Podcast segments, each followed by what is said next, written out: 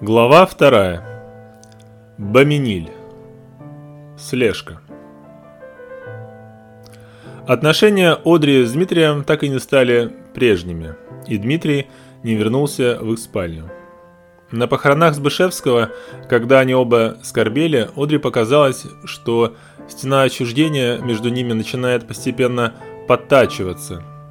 Это произошло в тот момент, когда гроб с несчастным Младоросом опускали в могилу, и Одри, не выдержав, расплакалась. Дмитрий прижал ее к себе, шепча успокаивающие слова. Храня доверительное молчание, они вернулись домой, и Одри надеялась, что, ступив на порог их дома, Дмитрий скажет ей какие-то нежные слова, на которые она ответит тем же, после чего они вместе поднимутся в их спальню. Но он промолчал и сразу ушел в комнату для гостей, где ночевал последнее время. Снова жизнь Дмитрия стала для Одри процессом, происходящим без ее участия, и ей оставалось лишь наблюдать за ним со стороны. С этой позиции наблюдателя она заметила, что распорядок дня Дмитрия изменился. Теперь он не проводил первую половину дня в кабинете, как это было прежде, а позавтракав куда-то сразу уезжал и появлялся дома не раньше обеда, а мог не появиться и в это время, а вернуться лишь вечером. Одри старательно гадала, какие такие дела заставляли его отсутствовать дома целыми днями, и успокаивала себя мыслью, что, возможно, это связано с союзом. Ей казалось, что гибель товарища должна была сплотить Мадоросов, а вместе с ними и Дмитрия, хотя формально он не состоял в союзе. Предоставленная самой себе, она не знала, чем занять свое время. Подобная проблема вставала перед ней и до замужества, но тогда она надеялась, что брак и семейная жизнь и станут главным наполнением ее жизни. Но теперь поняла, что это не так. Да, время, совместно проведенное с Дмитрием, давало ей ощущение полноты ее бытия, но когда он оставлял ее – Ощущение пустоты и бесцельности проходящего времени снова давало о себе знать. Теперь же это ощущение только обострилось. Чтобы не сидеть дома в одиночестве, она решила куда-нибудь выехать и вспомнила про замок Баминиль в Верхней Нормандии, который они с Дмитрием еще не так давно подумывали купить. С тех пор они не связывались с торговым агентом, который занимался его продажей, и могло так быть, что замок уже продан, но тем не менее она решила снова посмотреть на него. В субботнее ясное утро она вместе с Робером двинулась в путь. Замок находился всего в полтора часа езды от Парижа, к северу-западу. И Одри также огорчилась, что поездка вдоль великолепной сельской местности закончилась так быстро – сам замок Беминиль являлся бы образчик архитектуры позднего Возрождения. Красно-белый кирпич, черная черепица, дымчатые трубы, торчащие в небо. Он располагался в центре пруда и соединялся с сушей двумя дорожками, перекинутыми через этот пруд. Напротив парадного фасада имелся комплекс одноэтажных продолговатых домиков, когда-то построенных для прислуги. Со стороны заднего фасада открывался великолепный зеленый парк с еще одним прудом. Едва ступив на землю Баминиля, Одри ощутила слабый запах навоза, который доносился со стороны конюшни, скрытой за одним из домиков. Она любила этот запах, поскольку он был неразрывно связан для нее с вольной и одинокой деревенской жизнью, которой почему-то тянулось ее сердце. Она миновала дорожку через пруд и, открыв тяжелую входную дверь, зашла в замок. Если бы Одри не знала, что Баминель уже долгие годы пустует, она подумала бы, что кто-то из него срочно переезжает. В просторном вестибюле стояли два огромных сундука, а рядом с ними громоздились какие-то тюки. Но помимо этого в воздухе чувствовалась атмосфера переезда – Одри свернула влево и пошла вдоль анфилады, когда-то роскошных, а теперь пыльных и запущенных комнат. Где-то впереди раздавался мужской голос, и пройдя чуть дальше, Одри узнала в нем голос агента, с которым они разговаривали прежде. Когда она вошла в комнату, предназначавшуюся для приема пищи, зелеными стенами, она увидела агента, который давал распоряжение какому-то юноше, который, судя по простому наряду, был местным жителем. Увидев Одри, агент сначала замолчал, а затем, вспомнив ее, радостно воскликнул. «Княгиня, какая встреча!» Одри, как ни пыталась, не могла вспомнить имени агента, поэтому повела себя сдержанно. «Я не помешаю?» «Ну что вы, княгиня?» Все так же восторженно ответил агент. Одри поинтересовалась, что было причиной царившего оживления, и агент ответил, что собственник замка, граф Деместер, находясь в крайне плачевном финансовом положении, решил выставить на аукцион кое-что из коллекции замка. «Но ведь без этих вещей замок будет уже не тот!» – воскликнула Одри. Агент согласно кивнул. Одри окинула взглядом комнату с ее восхитительными гравюрами и бюстами, с ее великолепными статуэтками, стоящими на мраморном камине. Ей стало все это ужасно жаль. Ее недавняя мечта поселиться с Дмитрием в Баминиле, чтобы жить в этой упоительной тишине и в окружении этих прекрасных вещей, рассыпалась на ее глазах, так же, как ее брак. «Скажите своим людям, чтобы они все вещи вернули на свои места», сказала она вдруг повелительным тоном. Агент вопросительно посмотрел на нее. «Я покупаю замок», – безапелляционно сказала Одри. «Подготовьте бумаги для оформления».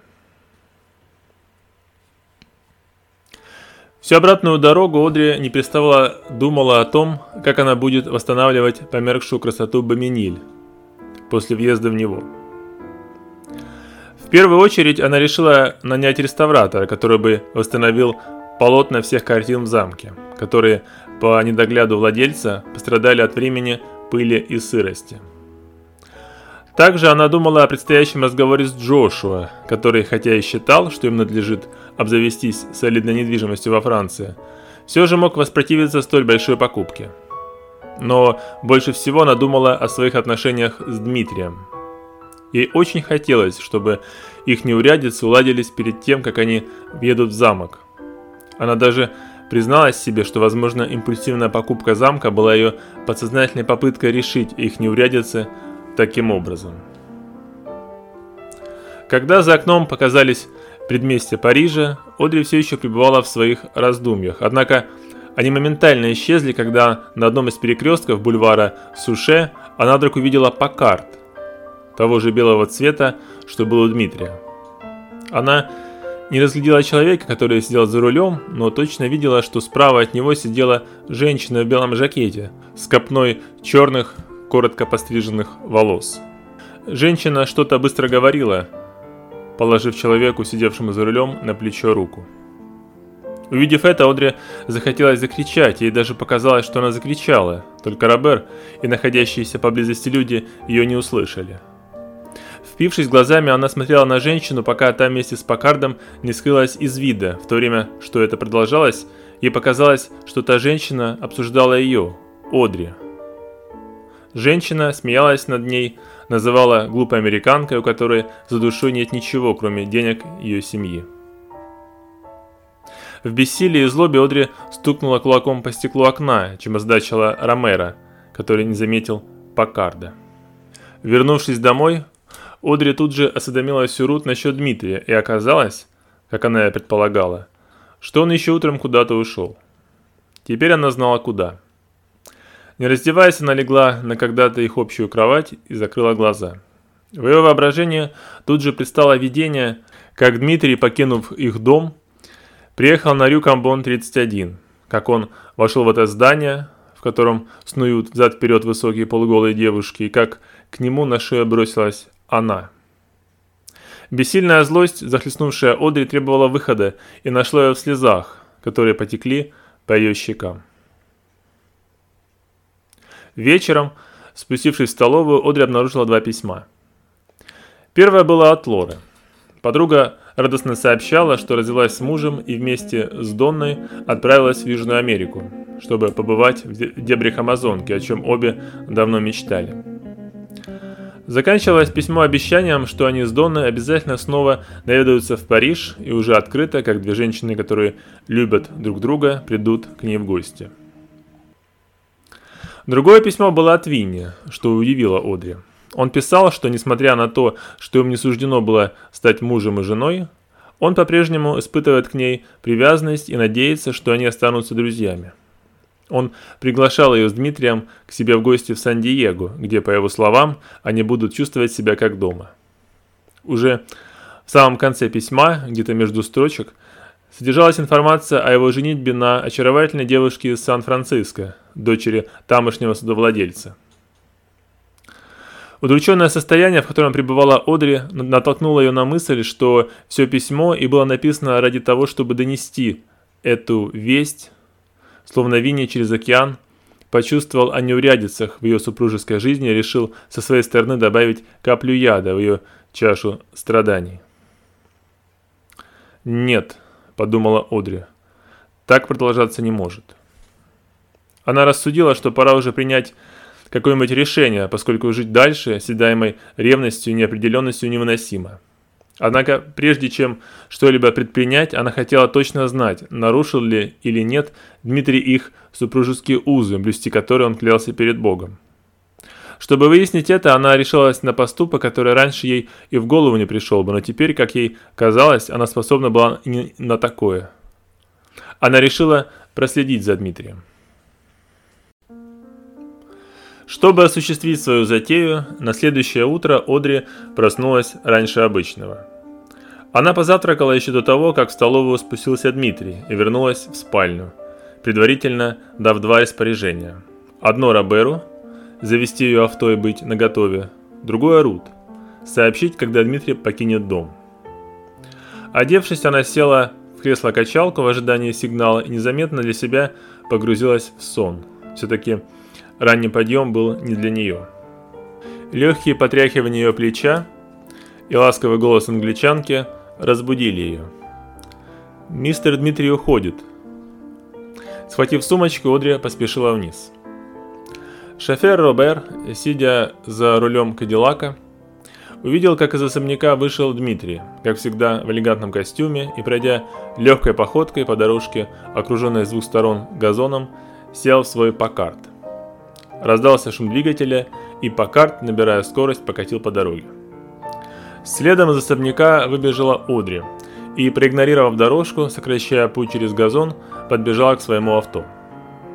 «Куда ехать?» – спросил Робер, несколько удивленный последовательностью событий. «Никуда», – выпалила Одри. «Ты только заведи эту штуку, а дальше я сама». Выполнив поручение, Робер вышел из авто и уступая место Одри. Бросив сумочку на пассажирское сиденье, Одри села за руль и первое мгновение вспоминала, что к чему – «Нажмите и отпустите педаль сцепления», — сказал Робер. Одри последовала его совету, и Кадиллак резко метнулся вперед. От неожиданности она тут же нажала на тормоз, отчего двигатель едва не заглох.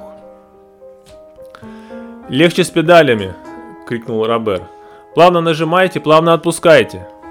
Одри вняла его совету, и Кадиллак худо-бедно, но тронулся с места и несколько нервно, но покатился следом за Паккардом.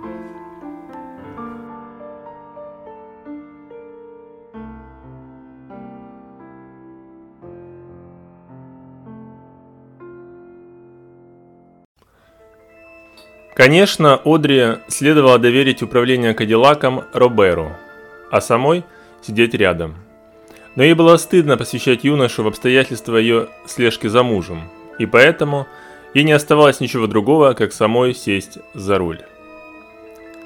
Первые мгновения ей казалось, что Дмитрий уже уехал, и она его уже не найдет.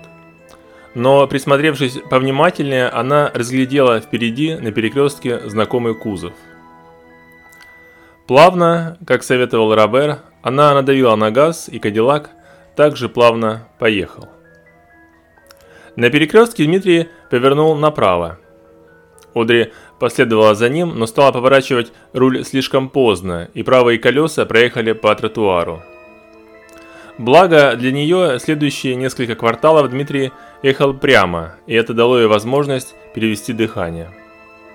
Однако это продолжалась недолго, и на очередном перекрестке Дмитрий повернул налево.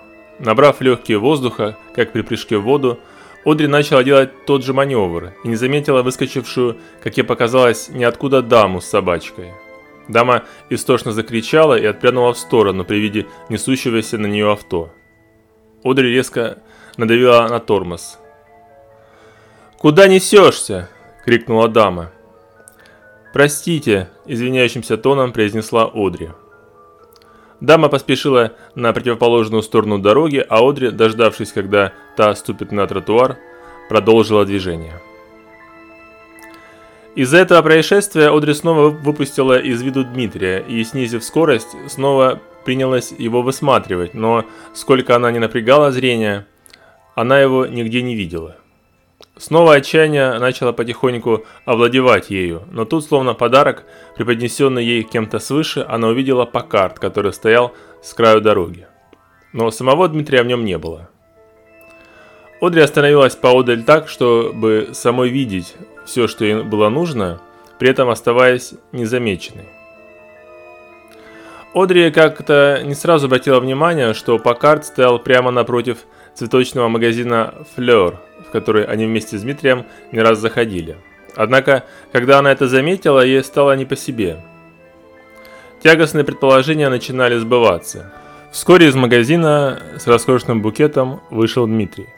Подойдя к Пакарду, он сначала аккуратно положил на пассажирское сиденье букет, а затем сел за руль.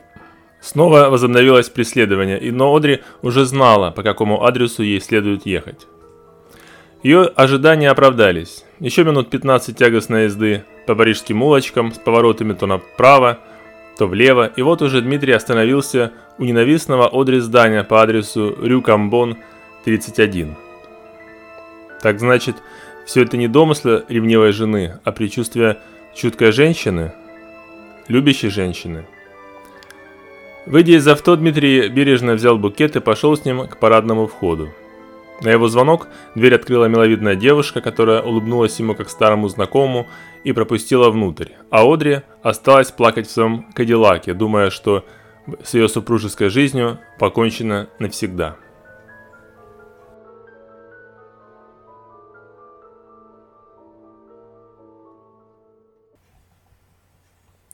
Вернувшись домой после своей слежки за Дмитрием, весь остаток дня Одри провела в постели в слезах. Старушка Рут, которая была с Одри практически с ее детских лет, впервые видела ее в таком горе. Действительно, за не очень долгую жизнь Одри не переживала тяжелых потрясений. Да, в ее жизни были и невеселые минуты, как, например, когда ее семья получила извещение о гибели на войне Джошуа – это оказалось ошибкой, и Джошуа благополучно вернулся домой, но прежде чем эта ошибка выяснилась, вся семья пребывала в глубоком горе. Но тогда она была очень юна, и пережитые три волнения быстро стерлись из ее памяти. К тому же рядом были близкие. Но теперь она была старше и была одна, и от того горя всей тяжестью навалилась на нее.